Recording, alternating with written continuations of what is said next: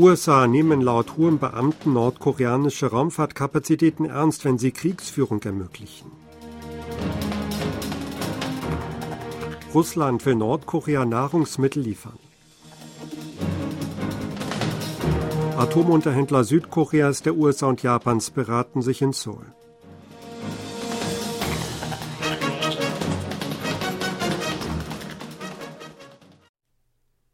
Einem hohen Beamten des US-Verteidigungsministeriums zufolge nehmen die USA die nordkoreanischen Raumfahrtkapazitäten ernst, wenn diese Elemente zum Führen von Krieg beinhalten. Das sagte der für Raumfahrtpolitik zuständige Abteilungsleiter John Plump am Mittwoch bei einer Pressekonferenz in Washington. Auf die Frage, wie der möglichen nordkoreanischen Bedrohung im Weltall begegnet werden kann, antwortete er, dass es eine Vielzahl von Problemen wegen Nordkorea gebe. Beispielsweise gäbe es das ballistische Raketenprogramm und Verstöße gegen Resolutionen des Weltsicherheitsrats. Jedoch bemühten sich viele Staaten um Zugang zum Weltraum und es lasse sich nicht klar sagen, dass der Start von Satelliten eine Bedrohung darstelle. Nordkorea beförderte nach eigenen Angaben im vergangenen November seinen ersten Spionagesatelliten Maligyong 1 ins All. Das Land gab einige Tage später an, damit Fotos vom Weißen Haus, Pentagon sowie US-Stützpunkten in Guam und südkoreanischen Städten gemacht zu haben. Nordkoreas Außenministerin Chesoni hat laut Berichten während ihres Besuchs in Russland mit ihrem Amtskollegen Sergei Lavrov Kooperationsmöglichkeiten in verschiedenen Bereichen, darunter Nahrungsmittel und Minenerschließung erörtert. Laut einer diplomatischen Quelle bekundete Russland beim Gespräch zwischen Che und Lavrov die Bereitschaft, Nordkorea weiterhin mit Nahrungsmitteln, darunter Mais, zu beliefern. Eine gemeinsame Exploration und Förderung von Gold und Mineralien wie seltenen Erden in Nordkorea im Gegenzug hierfür sei ebenfalls besprochen worden. Wie verlautete, seien die gegenseitige Anerkennung von Hochschulabschlüssen und der Sportaustausch weitere Gesprächsthemen gewesen. Bei dem Treffen zwischen Che und Präsident Wladimir Putin wurde offenbar auch dessen geplanter Besuch in Nordkorea diskutiert. Es gilt als sehr wahrscheinlich, dass dieser kurz vor oder nach der Präsidentschaftswahl in Russland im März erfolgen wird. Die Atomunterhändler Südkoreas, der USA und Japans sind in Seoul zu einer Beratung zusammengekommen. Kim Gon, Südkoreas Sonderbeauftragter für Friedens- und Sicherheitsangelegenheiten auf der koreanischen Halbinsel, Chong Park, hohe Beamtin für Nordkorea im US-Außenministerium und Hiroyuki Namazu, Generaldirektor für Asien und Ozeanien im japanischen Außenministerium, berieten über die Zusammenarbeit im Zuge einer wachsenden Sicherheitsbedrohung durch Nordkorea.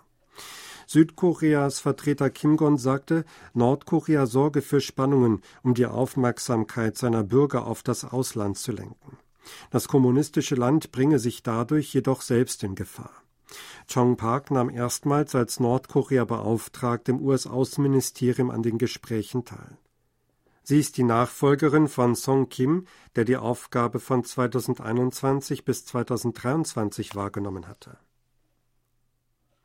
196 nordkoreanische Flüchtlinge sind im vergangenen Jahr nach Südkorea eingereist.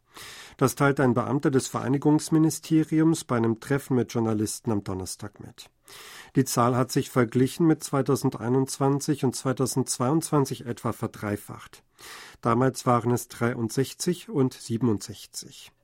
84 Prozent der Neuankömmlinge waren weiblich, 16 Prozent männlich. 74 Prozent, damit der größte Anteil, waren Arbeiter, Hausfrauen und Beschäftigte in der Landwirtschaft. Etwa 70 Prozent stammen aus den Provinzen Liangang und Hamgyong, die an China und Russland angrenzen. Die meisten hatten sich vor der Weiterreise nach Südkorea in Drittländern aufgehalten. Der Beamte erklärte weiter, dass im vergangenen Jahr so viele nordkoreanische Eliten wie seit langem nicht nach Südkorea kamen. Darunter gab es den Angaben zufolge Diplomaten, ins Ausland entsandtes Fachpersonal und Studenten. Eine genaue Zahl wurde jedoch nicht genannt. Zudem sei der Anteil der Menschen in ihren Zwanzigern und Dreißigern an den Flüchtlingen gestiegen. 99 der im Vorjahr in Südkorea eingetroffenen nordkoreanischen Flüchtlinge wurden dieser Altersgruppe zugeordnet, hieß es weiter. Südkorea will Ausländer und koreanische Experten im Ausland für den öffentlichen Dienst in Südkorea anwerben. Das Ministerium für Personalmanagement teilt am Mittwoch mit, hierfür in seiner Humanressourcendatenbank zusätzliche Informationen über Talente im Ausland erfassen zu wollen. Die Datenbank ist ein nationales System zur Sammlung und Verwaltung von persönlichen Informationen über Kandidaten für öffentliche Ämter, um die Rekrutierung talentierter Menschen für wichtige Regierungsämter sicherzustellen.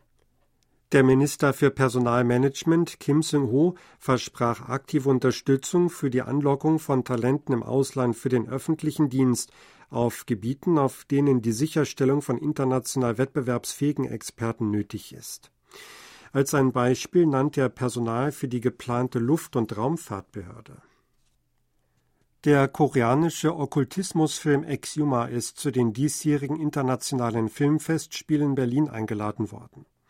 Wie der Filmverleih Showbox am Donnerstag bekannt gab, werde Exuma bei der 74. Berlinale vom 15. bis 25. Februar in der Sektion Forum gezeigt.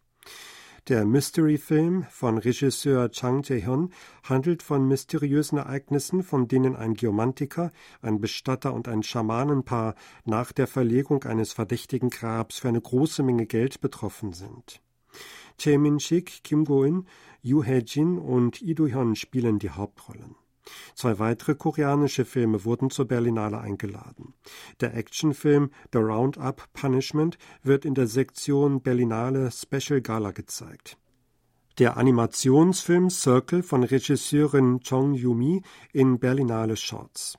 Die Filme, die um den Goldenen Bären konkurrieren werden, werden am 22. Januar bekannt gegeben.